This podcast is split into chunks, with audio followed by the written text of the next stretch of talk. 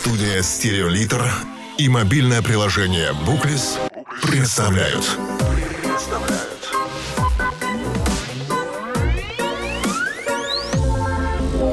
Подкаст «Мастера фантастики».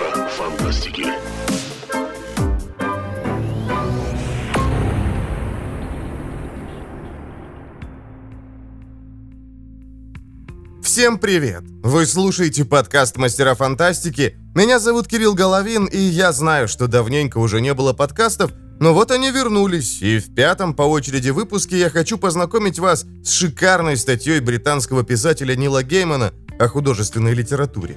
Сколько раз в своей жизни вы слышали восклицания вроде «Зачем нужна художественная литература?» или «Не надоело еще билетристику читать?» А может Ой, да это же фэнтези, что там может быть полезного? Людям, которые постоянно читают художественную литературу, должно быть странно раз за разом слышать подобные мысли. У каждого любителя художественных текстов есть масса своих ответов на вопросы о пользе чтения книг для удовольствия. Однако Нил Гейман рассматривает этот вопрос очень подробно, толково показывая точку зрения, так сказать, от первого лица – то есть от лица писателя, человека, который эти художественные тексты и создает.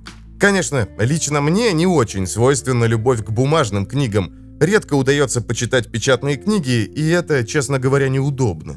Конечно, есть что-то аутентичное и ламповое в чтении аналоговых книг, но сомневаюсь, что домашние библиотеки из сотен никогда не открывавшихся томов еще когда-нибудь будут в моде. Электронные книги, на мой взгляд, гораздо удобней и не собирают килограммы пыли. Тем не менее, аналоговые книги, а особенно атмосфера библиотек или уютного семейного чтения художественных текстов, может и должна прививать любовь к чтению детям. Об этом и не только автор американских богов, благих знамений, звездной пыли и многих других отличных книжек говорит в своей лекции «Почему наше будущее зависит от библиотек, чтения и фантазии». Приятного прослушивания! Мастера фантастики. Перевод Натальи Стрельниковой.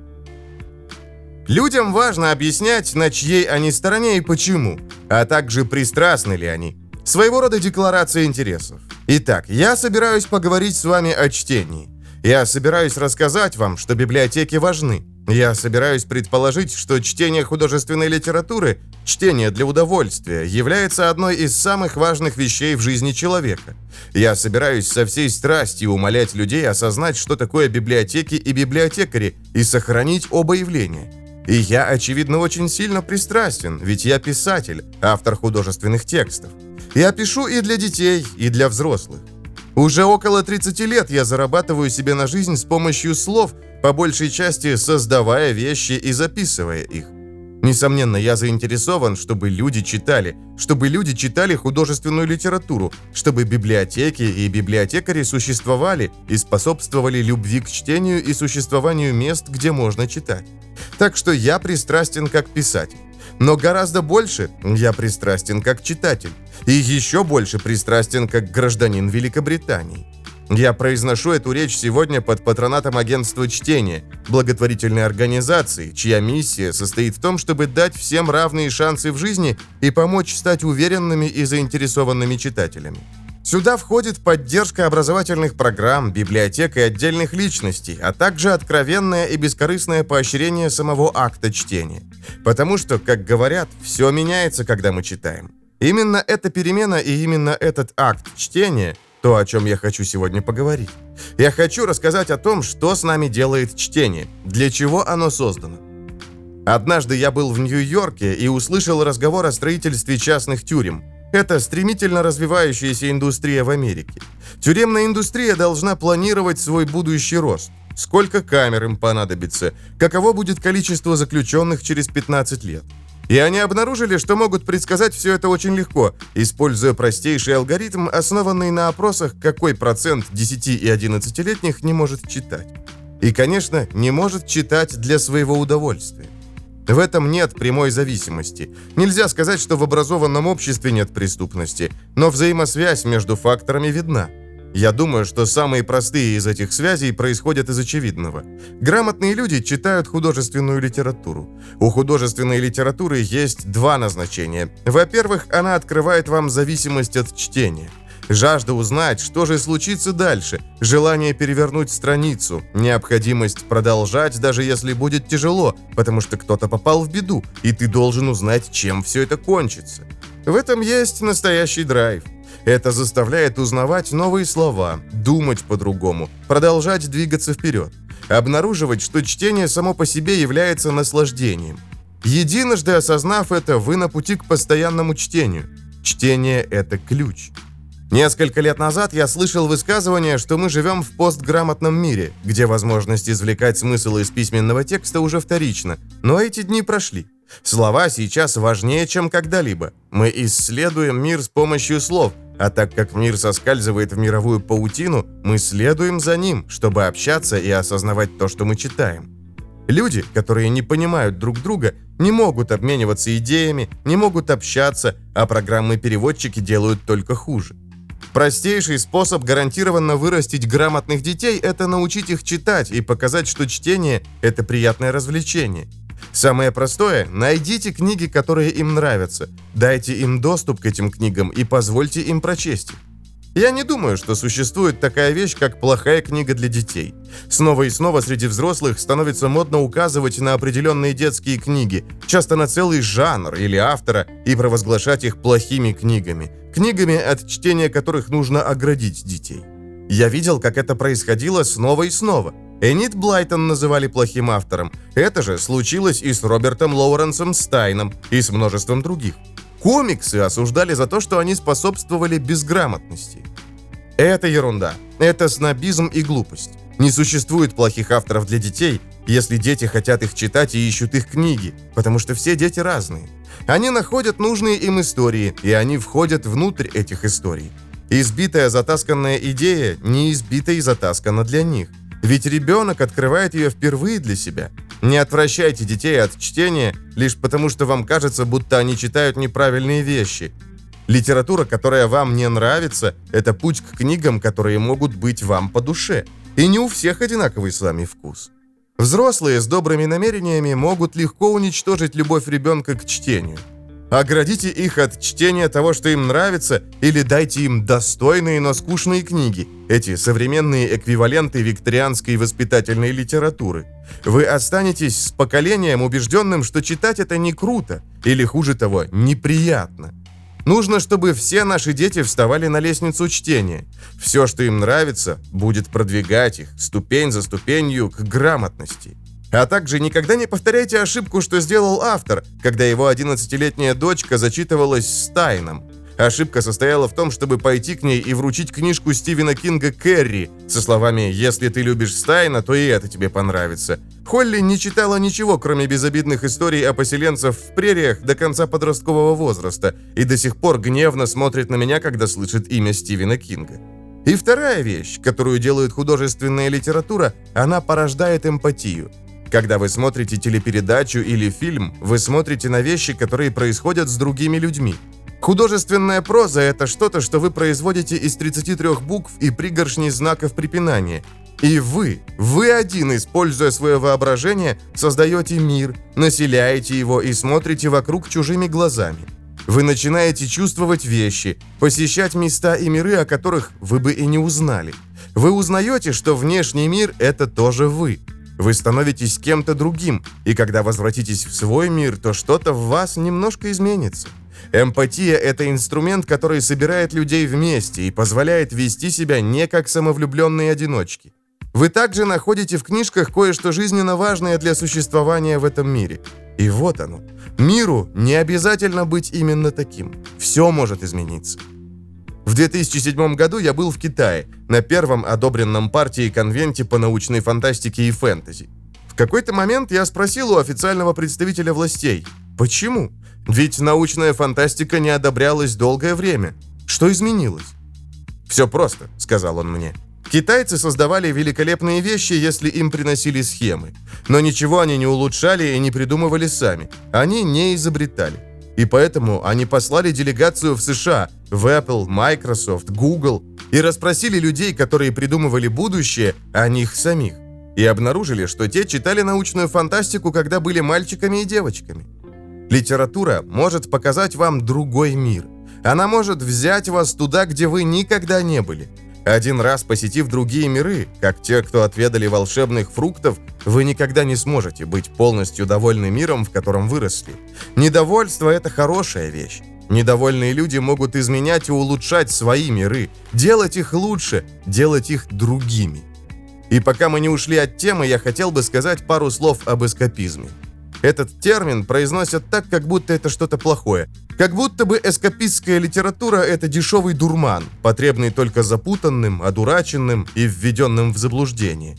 А единственная литература, достойная детей и взрослых – это литература подражательная, отражающая все худшее в этом мире. Если бы вы оказались в неразрешимой ситуации, в неприятном месте, среди людей, которые не желали вам ничего хорошего, и кто-то предложил бы вам временный уход оттуда, неужели бы вы его не приняли? Именно такова эскапистская литература. Это литература, которая открывает дверь, показывает, что на улице солнце, дает место, куда можно пойти, если тебя контролируют, и людей, с которыми хочется быть. А книги — это реально существующие места, не сомневайтесь в этом. А что еще важнее, во время такого побега книги могут дать вам знания о мире и ваших бедах. Они дают вам оружие, дают вам защиту. Подлинные вещи, которые можно забрать с собой в тюрьму. Знания и умения, которые можно использовать для настоящего побега. Как напоминает нам Джон Толкин, единственные люди, которые протестуют против побега, это тюремщики. Другой способ разрушить детскую любовь к чтению – это, конечно, убедиться, что рядом нет книг. И нет мест, где дети могли бы их прочитать. Мне повезло. Когда я рос, у меня была великолепная районная библиотека.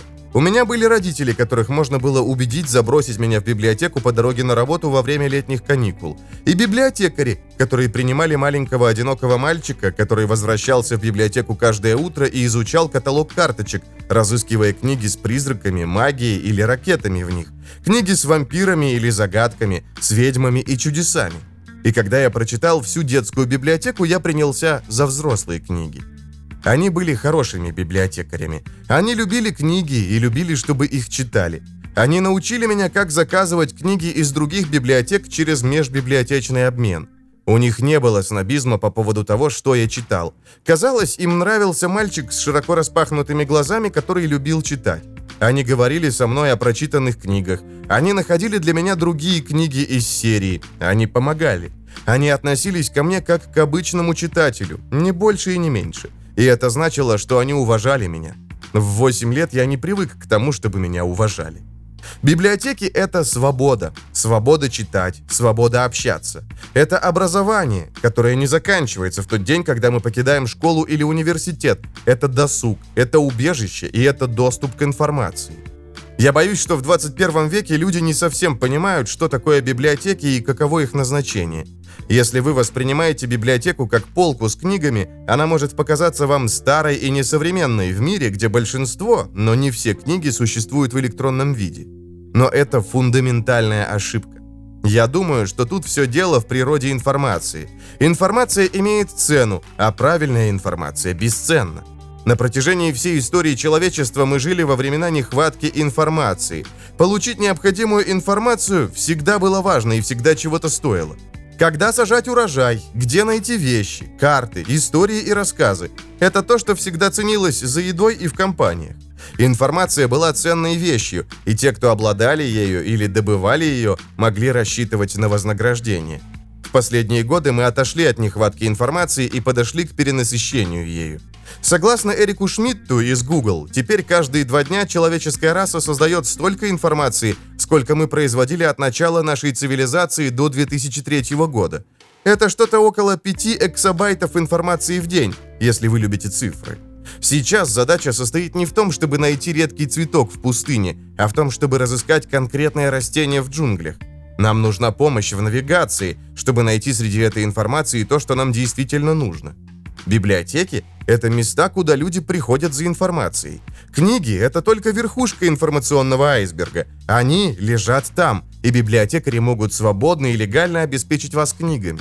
Больше детей берут книги из библиотек, чем когда-либо раньше. И это разные книги. Бумажные, электронные, аудиокниги. Но библиотеки — это еще, например, места, где люди, у которых нет компьютера или доступа к интернету, могут выйти в сеть. Это ужасно важно во времена, когда мы ищем работу, рассылаем резюме, оформляем пенсию в интернете.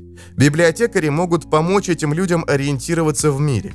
Я не думаю, что все книги должны попасть или попадут на экраны. Как однажды заметил Дуглас Адамс, за 20 лет до появления Киндла бумажная книга похожа на акулу.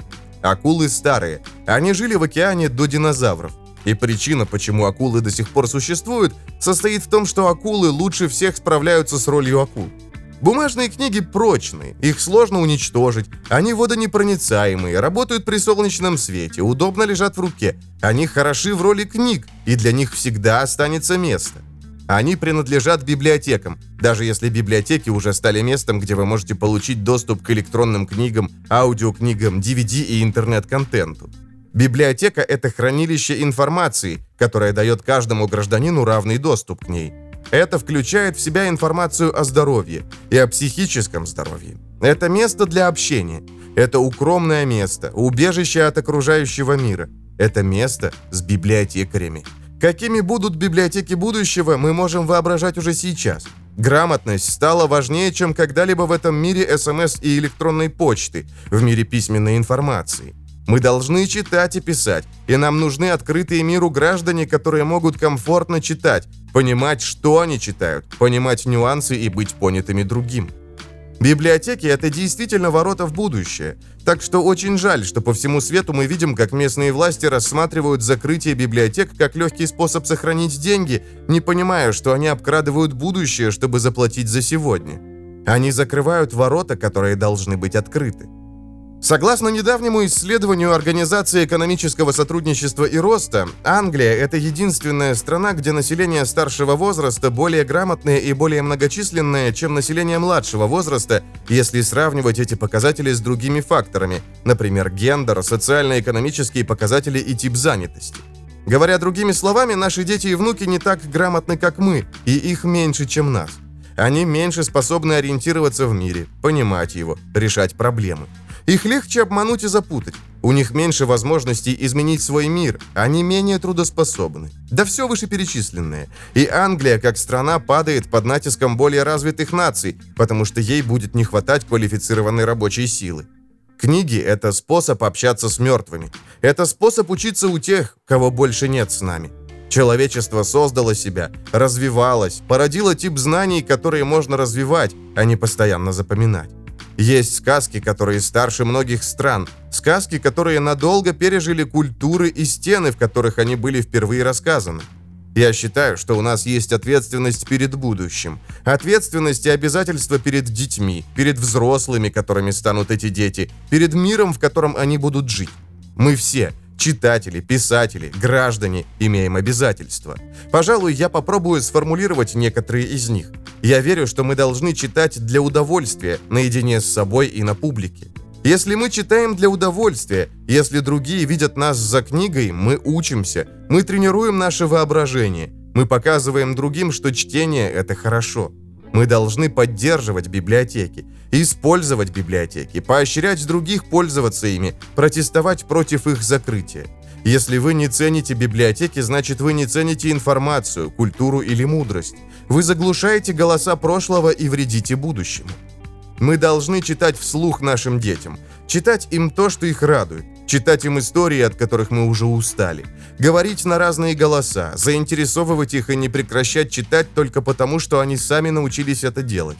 Делать чтение вслух моментом единения, временем, когда никто не смотрит в телефоны, когда соблазны мира отложены в сторону. Мы должны пользоваться языком, развиваться, узнавать, что значат новые слова и как их применять, общаться понятно, говорить то, что мы имеем в виду. Мы не должны пытаться заморозить язык, притворяться, что это мертвая вещь, которую нужно чтить. Мы должны использовать язык как живую вещь, которая движется, которая несет слова, которая позволяет их значениям и произношению меняться со временем.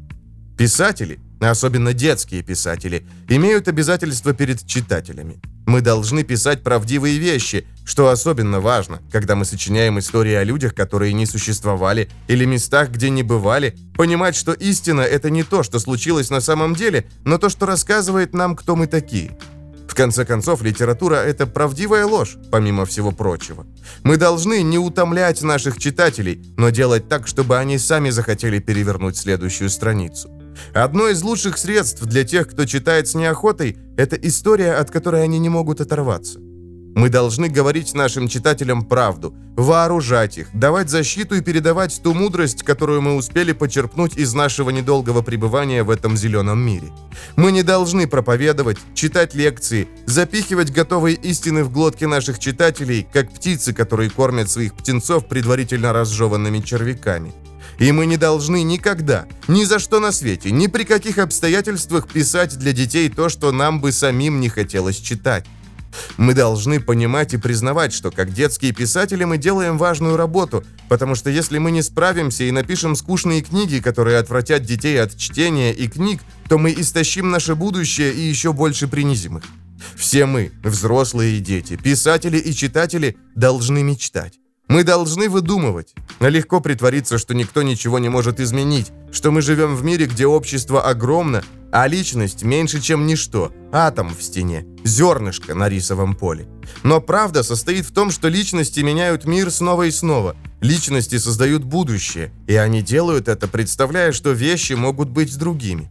Оглянитесь. Я серьезно. Остановитесь на мгновение и посмотрите на помещение, в котором вы находитесь. Я хочу показать что-то настолько очевидное, что его все уже забыли. Вот оно.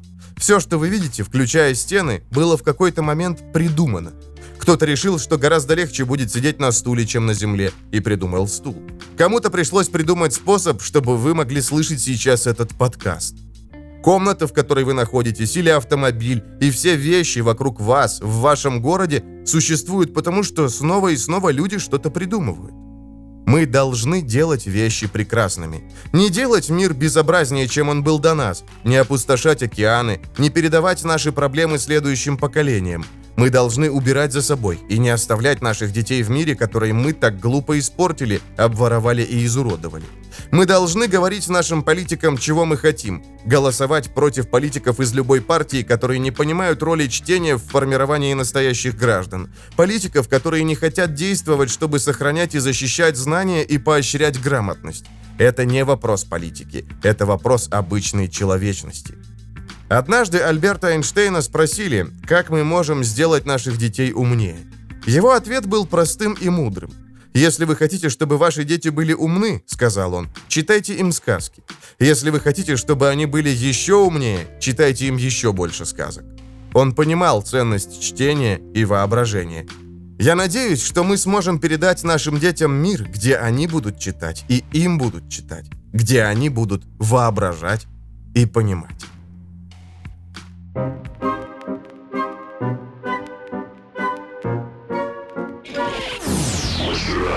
Фантастики.